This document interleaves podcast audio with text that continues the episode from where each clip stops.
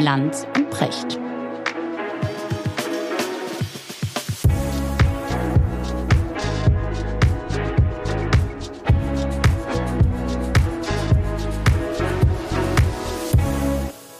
Schönen guten Tag, Richard. Hallo, Markus. Richard, wir ziehen eine Folge vor, weil es viel Aufregung gab. Mhm. Wir haben uns beim letzten Mal und ähm, es wurde sehr, sehr viel gehört ich habe ähm, viele Rückmeldungen bekommen von Leuten, die sagten, das ähm, war spannend, weil sehr lebensnah erzählt. Wir haben jetzt mal ein bisschen besser verstanden, was Israel eigentlich ist und wie kompliziert das dort alles ist. Wir haben dann über orthodoxe und vor allen Dingen über ultraorthodoxe Ultra Juden gesprochen ja.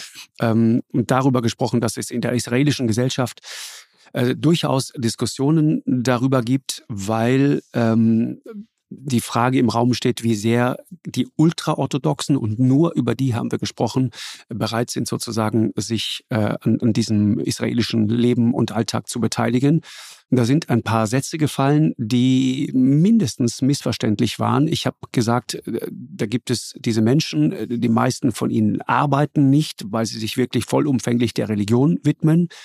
Ich hätte auch sagen können, viele von ihnen arbeiten nicht. Dann hast du gesagt, ja, die dürfen gar nicht arbeiten, außer so ein paar Sachen wie Diamantenhandel, Finanzgeschäfte und so weiter. Und das ist ihnen von der Religion her untersagt. Mhm. Genau. Ich habe dem beigepflichtet und das bezog sich aber auf die Sache mit der Arbeit. Äh, das andere ja. habe ich äh, ehrlich gesagt an dem Moment, weil ja. wir uns ins Wort gefallen sind, gar nicht mehr richtig äh, wahrgenommen und war sehr überrascht über die Heftigkeit dieser Anwürfe.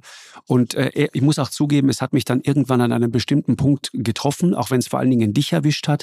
Es hat mich getroffen, dass du so in Windeseile und ich nebenbei gleich mit zum Antisemiten umetikettiert worden bist, weil ich äh, A aus persönlichen Gesprächen weiß, äh, dass du alles bist, aber sicher kein Antisemit äh, und dass du publizistisch unheimlich viel in dieser Richtung auch gemacht hast, gearbeitet hast, viel darüber redest und erzählst. Die, die Shoah und alles, was damit zusammenhängt, ein Herzensanliegen ist immer gewesen. Bei mir das Gleiche. Ich habe äh, immer wieder, das haben wir uns redaktionell immer wieder vorgenommen, die letzten Überlebenden immer wieder versucht, auch wenn es teilweise wahnsinnig schwierig war, ins Studio zu holen. Ich habe eine Reportage gemacht darüber, du sollst leben, was für mich in, in vielerlei Hinsicht Hinsicht, ähm, ja, der Dreh war, der mich hat verstehen lassen, worum es da eigentlich wirklich mhm. geht und wie tief das alles geht, auch über Generationen hinweg. Und deswegen hat mich das wirklich verletzt. Mhm. Deswegen jetzt nochmal an dich die Frage, dieser Einwurf so von der, von der Seitenlinie war das ja wirklich, ich bin dir ins Wort gefallen an der Stelle. Äh, du sagtest, sie dürfen gar nicht arbeiten, außer mhm. so ein mhm. paar Sachen wie Diamantenhandel, Finanzgeschäfte ausgenommen. Genau. Ist ja grundsätzlich von der Religion her untersagt. Ja, das ist falsch. Also das ist falsch. Ähm, das war so salopp dahergeredet und das äh, entspricht einfach nicht den Fakten. Die ganze, der ganze Sachverhalt ist deutlich komplizierter. Äh, zunächst mal möchte ich mich für allen entschuldigen, die darin etwas Antisemitisches gesehen haben, denn Antisemitismus ist mir so fern, also wie kaum irgendetwas anderes. Ich habe mich äh, durchaus mit dem orthodoxen Judentum beschäftigt. Das fing schon an, als ich 12, 13 war. Da habe ich die Bücher von Harry Kemelmann gelesen. Harry Kemelmann war so ein äh, Erfolgsschriftsteller, der es ein Held, ein Rabbi war. Und da wo es dann um die jüdische Gemeinde ging, in einem Band mhm. auch um Israel und um die Orthodoxen und so weiter. Ich fand das immer wahnsinnig faszinierend. Ich habe dann später mich auch mit der Geschichte des Judentums beschäftigt. Ich hatte nämlich ursprünglich vor, nicht über Musil, sondern über Siegfried Krakauer äh, der seinerseits jüdisch ist, äh, zu promovieren. Und äh, da kommt äh, Isidor Krakauer, der Onkel, vor. Und der hat eine zweibändige Geschichte der Juden in Frankfurt geschrieben und die habe ich auch komplett gelesen. Das heißt also, mich hat dieses Thema sehr interessiert. Und das letzte mhm. Glied, wo es mich interessiert hat, war nachdem meine Lebensgefährtin unorthodox gelesen hatte von Deborah Feldmann. Und da sind wir dann tatsächlich kurz darauf nach Williamsburg gefahren, äh, zur Satmar-Gemeinde, die dort ist, die äh, zu den richtig großen ultraorthodoxen Gemeinden gehört. Und wir mhm. waren im letzten Herbst, äh, im Dezember in Antwerpen über meinen Geburtstag hinweg und haben uns dort den Diamantenhandel angeguckt. So, und weil ich mich damals beschäftigt habe, wo verlebt die Satmar-Gemeinde, wie muss man sich das vorstellen, ähm, wie, wie, wie sind da genau die Regeln, wer arbeitet und wer nicht und so weiter. Deswegen habe ich das so lapidar eingeworfen. Was falsch daran ist, ist natürlich, das war mir im Grunde genommen auch klar, dass es natürlich kein religiöses Gebot gibt, nicht arbeiten zu dürfen, sondern dass das quasi freiwillig geschieht. Es kann auch kein religiöses Gebot geben, das den Diamantenhandel erlaubt, weil das Quatsch war, weil in Torah-Zeiten gab es gar keinen Diamantenhandel. Also das war jetzt keine Aussage, äh, die richtig formuliert war, sondern die war in der Form falsch formuliert, weil man dann den Eindruck kriegen würde, es gibt sozusagen ein religiöses Gebot, äh, der Finanzgeschäfte sind okay und Diamantenhandel ist okay und sonst ist Arbeiten nicht okay. Also wenn man das so, so auslegt und so klang der Satz ja, muss man auch einfach sagen, dann ist der Quatsch. Ne? Und den müssen wir jetzt mal ein bisschen auseinandernehmen. Der Hauptgrund, warum die Juden nicht gearbeitet äh, haben. Und das weiß man, ich meine, im Oberstufenunterricht in der Schule lernt man das, aber das, ich habe das auch in Buch von Isidor Krakauer sehr genau alles verfolgt ist natürlich, dass sie äh, ausgeschlossen waren aus den Zünften, aus den Gilden äh, im Mittelalter, äh, dass sie, dass sie äh, aus den Handwerksberufen rausgedrängt oder gar nicht zugelassen worden sind und dass sie dann ausgewichen sind in mehrere Tätigkeiten, unter anderem in Finanzgeschäften. Das alles war mir klar, aber wir haben ja an dieser Stelle auch keine lange Auseinandersetzung über das orthodoxe Judentum gemacht, sondern ich habe das so lax da eingeworfen, gerade noch, weil ich unter diesen Eindrücken Diamantenhandel, Antwerpen und diese Williamsburg, wo ich war, weil ich das noch im Kopf hatte und mir irgendwie klar war, äh, sehr viele Männer, die ultraorthodox sind, arbeiten nicht, aber diese Tätigkeiten, da gibt es den einen oder anderen, der dem nachgeht. So, das ist der historische Sachverhalt von mir in der Form durch die Verkürzung falsch und schief dargestellt. Ich würde gerne einmal da kurz einhaken, Richard. Ähm, Du hast etwas gesagt an dem Punkt, äh, völlig ohne äh, bösen Hintergedanken. Und ja. genauso habe ich das auch so halb wahrgenommen. Wie gesagt, ich, ich, ich habe es in dem Moment gar nicht richtig verstanden, weil ich schon beim nächsten Gedanken war. Aber als ich es dann in der, in der, in der ähm, Rezitierung dann nochmal gelesen habe, dachte ich, okay, äh, Richard hatte keinen bösen Hintergedanken dabei. Du hast ja gerade erklärt, ähm, warum du das im Kopf hattest. Ich verstehe vollkommen, wenn man zu einem Punkt kommt, an dem man sagt, okay, das rührt jetzt oder ist ganz, ganz nah dran an Feldern, die in dem Zusammenhang nichts zu suchen haben. Ja. Ne? Die, die, die, die Nazis, der, der, die, die großen Verschwörungstheorien, die, die Rothschilds, ja. all diese Dinge, diese ganzen üblen Begrifflichkeiten, das ist da nah dran und ja. zu nah dran. Ja. Und, und es, man macht das gerade in diesen Zeiten, ist, ist das mehr als unglücklich und das kann man stark kritisieren und, und ist auch völlig in Ordnung. Du hast natürlich völlig recht. Ja, das ist hochgradig vermintes Terrain.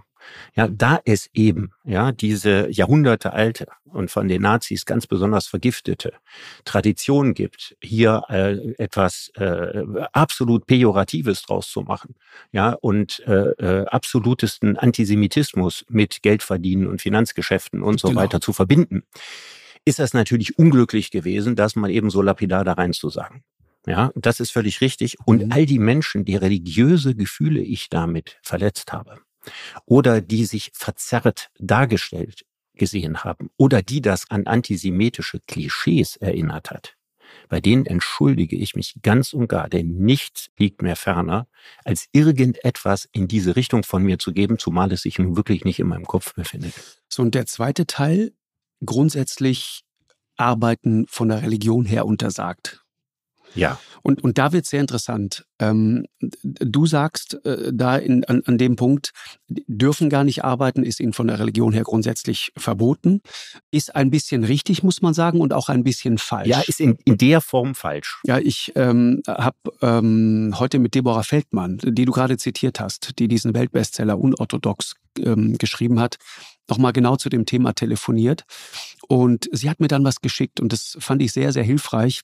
Ich muss einmal kurz sagen, Deborah Feldmann war schon mehrfach bei mir in der Sendung, ist ähm, eine Frau, die in einer ultraorthodoxen Gemeinde in Williamsburg in genau New York da, wo wir waren. ist. Genau, genau da, ja. wo du warst. Ja. Das ist das Buch, auf das du anspielst, dieser Weltbestseller.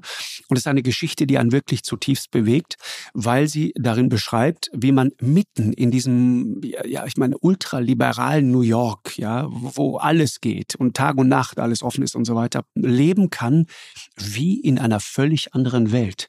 Und, und zwar ohne Zäune drumherum, sondern einfach nur, weil man sozusagen emotional also sie drückt es immer so aus, emotional äh, gekapert wird, ja. Und das ist etwas, was mich damals wahnsinnig beeindruckt hat. Sie ist äh, zwangsverheiratet worden, musste einen Mann heiraten, den sie nicht geliebt hat, der äh, aus dieser Gemeinde kam äh, und hat sich dann irgendwann, musste sich die Haare abrasieren und so weiter. Ja, das beschreibt sie alles in diesem Buch. Äh, und irgendwann hält sie es nicht mehr aus und äh, flieht aus New York und kommt nach Berlin mit ihrem Sohn, lebt auch mittlerweile in Berlin, ist eine beeindruckend kluge Frau, die in einer wahnsinnig kurzen Zeit perfekt Deutsch gelernt hat, was für ihre ähm, äh, unglaubliche Intelligenz spricht. Mir das beeindruckt das immer. Deborah Feldmann sagt, es ist grundsätzlich so, dass es kein Arbeitsverbot gibt bei Orthodoxen, auch mhm. nicht bei Ultraorthodoxen. Mhm. Sie sagt, orthodoxe Juden gehen grundsätzlich arbeiten, aber jetzt kommt's. Bei den Ultraorthodoxen ist die Einstellung zur Arbeit ausschließlich überlebensbedingt dient also dem Ziel des notwendigen Unterhalts, ja, ist aber nicht zur eigenen Bereicherung oder einem Genuss irdischer Dinge vorgesehen. Und deshalb, sagt sie, wird nur so viel Arbeit geleistet, die genau dafür ausreicht. Alles andere wird als problematisch beäugt, weil zu viel sozusagen weltliche Arbeit auf Kosten der spirituellen Arbeit mhm. gehen kann. Ja, mhm. Also weil wir, wir haben es also nicht mit einem Arbeit, Verbot zu tun, genau. sondern mit einer Selbstverpflichtung mit einer Selbstverpflichtung ja. und diese, aber die gelebte Wirklichkeit ist das, was, was sozusagen äh, ein, ein säkularer Israeli als, als, als Arbeit versteht, das versteht eben der ultraorthodoxe äh, nicht so. Und der sieht das anders, der wird auch das, was er macht, die spirituelle Arbeit, als Arbeit ansehen, mhm. aber es mhm. ist nicht sozusagen das Gleiche. Mhm. Und das ist wichtig, das mal zu, zu verstehen. Und sie sagt, spirituelle Arbeit wird in der ultraorthodoxen Welt als erstrangig betrachtet. Und alle weiteren Arbeiten die von dieser wichtigen Leistung ablenken könnten, brauchen eine klare Rechtfertigung, um ausgeführt zu werden. Ja? Mhm. Und jetzt kommt der Punkt, da es in modernen Demokratien, sagt sie, oft Sozialhilfe gibt, sehen sich Ultraorthodoxe zum ersten Mal mit der Schwierigkeit konfrontiert, eine irdische Arbeit religionsbedingt als unerlässlich einzuordnen, denn wenn sie ausfällt, folgt nicht mehr unbedingt die Hungersnot, ja, die in der mhm. Vergangenheit diese irdische Tätigkeit hätte rechtfertigen können. Also mhm. durch die Sozialhilfe in Israel, schreibt sie, ist der minimale Lebensunterhalt gesichert. Von daher unterscheiden sich Teile der ultraorthodoxen Welt für das religiöse Studium, weil sie eben nicht mehr argumentieren können, dass die Arbeit überlebensnotwendig wäre. Mhm. Das ist interessant. Frauen übrigens sind davon ausgenommen. Die können in den meisten Fällen in bestimmten und in als sicher geltenden Bereichen arbeiten, wenn es die Familienversorgung zulässt. Und dann noch ein letzter Punkt. Für Juden, schreibt sie, haben die Tätigkeiten im Diamantenhandel und in der Finanzwirtschaft eine lange Tradition, denn aufgrund des bekannten Arbeitsverbots, hast du gerade zitiert, im Mittelalter waren sie gezwungen, in diesen wenigen Bereichen äh, zu arbeiten und sich dadurch auszuzeichnen. Und da sie schon seit Generationen darin verwurzelt sind, ergibt sich natürlich eine Expertise, die die weitere Ausübung dieser Tätigkeiten nachvollziehbar unterstützt. Mhm. Und letzter Satz, um auch den nicht zu unterschlagen, heute arbeiten, sagt sie, Orthodoxe sowie Teile der Ultraorthodoxen in allen möglichen Berufsfeldern, aber eben auch in denen. So viel dazu. Das ist eine absolut tiefgehende, gründliche Analyse für das, was ich in einem Satz schief und missverständlich dargestellt habe. Weißt du, die Frage der Intention, Richard. Ne? Ich, ich habe viel nachgedacht am Wochenende darüber. Ich, ich weiß nicht, ob du das mitgekriegt hast. Und es war äh, genau die Sendung mit Deborah Feldmann und Gregor Gysi und Manfred Lütz, in der wir über Religion gesprochen haben, ähm, in der etwas passiert ist, was in diesem Zusammenhang auch sehr interessant ist. Mitten in dieser Sendung, Gregor Gysi holt gerade aus, benutzt er plötzlich ein Wort, das man wirklich nicht mehr benutzen sollte. Er benutzt das sogenannte N-Wort. Und ich dachte, ich höre nicht richtig. Äh, was hat er da jetzt gesagt? Und frag nach, weil es mir natürlich aufgefallen ist und sag, äh, Herr Gysi, war das ein Zitat? Und an der Antwort habe ich gemerkt, er versteht eigentlich gar nicht, was ich meine. Er war sich überhaupt nicht darüber im Klaren, was er gerade gesagt hatte. Und dann habe ich in dieser Situation äh, kurz sehr intensiv gegrübelt und habe dann zu dem Kunstgriff gegriffen und habe gesagt, okay, äh, Sie haben jetzt jetzt etwas gesagt äh, und ich könnte Sie jetzt dafür aufspießen, aber ich tue das nicht, weil ich weiß, wer vor mir sitzt.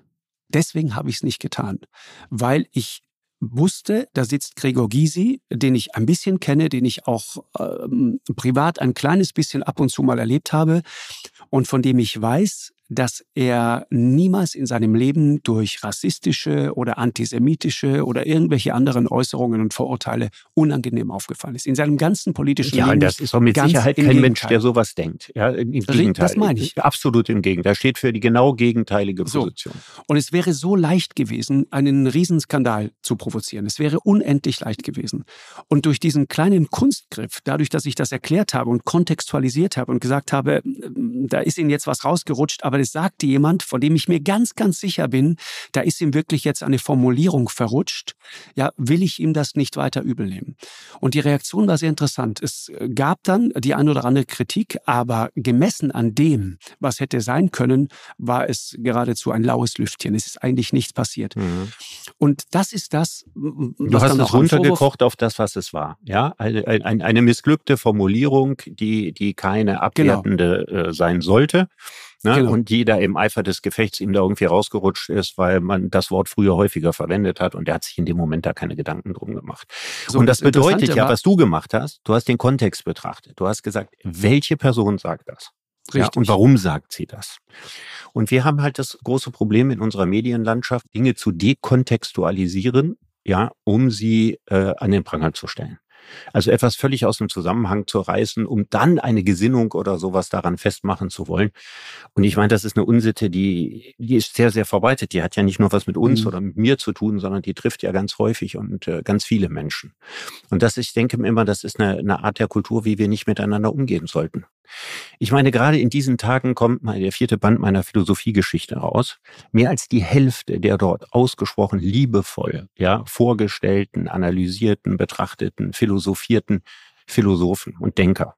Sigmund Freund, Henri Bergson, Edmund Husserl, Siegfried Krakauer, Ernst Bloch, äh, Georg Lukács, Walter Benjamin sind jüdisch. Martin Buber, ja, und die werden hier äh, liebevoll erklärt, dargestellt, ihre Bedeutung herausgearbeitet. Ich meine, welcher Antisemit würde sowas tun? Und ich unterscheide noch einmal in aller Deutlichkeit, ja, wenn jemand von der jüdischen Botschaft denkt, oh, guck mal hier, da taucht diese Schablone auf, die ist antisemitisch, mhm. die darf hier nicht in der Öffentlichkeit stehen bleiben, dann hat das seine volle Berechtigung. Du siehst ja die USA, du siehst, wohin das führt, du siehst auch äh, andere Länder. Ähm, und ich, ich denke da manchmal, okay, wenn wir heute äh, schon so miteinander reden, äh, heute so schnell den Stab brechen äh, und, und, und Leuten dann wirklich die, die heftigsten Vorwürfe machen, ohne sie jemals selber auch mal dazu angehört zu haben, zum Beispiel. Und in zehn Jahren werden wir dann da sitzen und werden die, die Gräben beklagen, die auf diese Art und Weise, durch diese Art und Weise des Diskurses äh, entstanden sind und werden uns fassungslos ansehen und fragen, wie konnte uns das passieren? Mhm. Und ich glaube, das sollte man ernsthaft verhindern.